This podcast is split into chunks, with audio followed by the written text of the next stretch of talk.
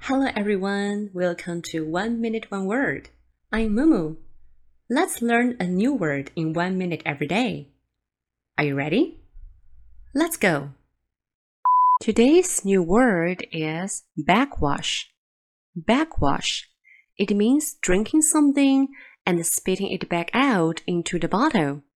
今天的单字是 backwash，它是指把饮料吸起来， 然后再吐一点点回去，是不是超级恶心？Don't backwash, don't backwash，不要把饮料吐回去。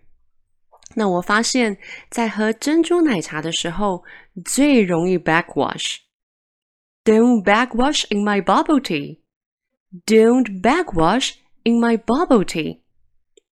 那它除了当动词以外，也可以当名词来用哦。I don't want your backwash。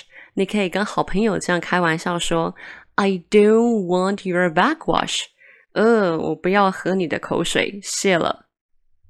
Okay, now let's have a quick review.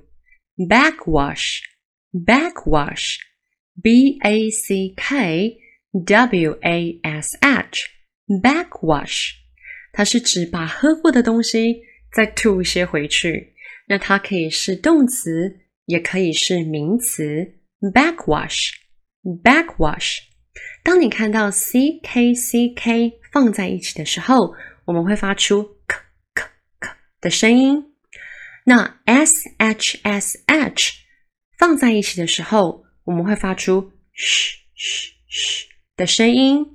backwash。backwash，b a c k w a s h，backwash，back 有回去的意思，那 wash 是洗，好像把你嘴巴里面的东西再洗回去，呃，OK，超恶心。Now please repeat after me. Backwash, backwash. 超级棒！Let's move on to our sentence pattern。我们进入到今天的标准句。Ew, gross! There's all your backwash in there. Ew 是一个状声词，是不是光是听到就超级有感觉的呢？当你看到非常恶心的事情，或是很恶心的东西，你就可以说 Ew。Ew, gross，就是恶爆了，超级恶心的。There's all your backwash in there。这瓶子里面飘着的都是你的口水啊，或者食物的渣渣。哦，光想就鸡皮疙瘩都起来了。Ew, gross. There's all your backwash in there。这是非常非常口语的日常表达哦。Now Please repeat after me. Ew, gross. There's all your backwash in there.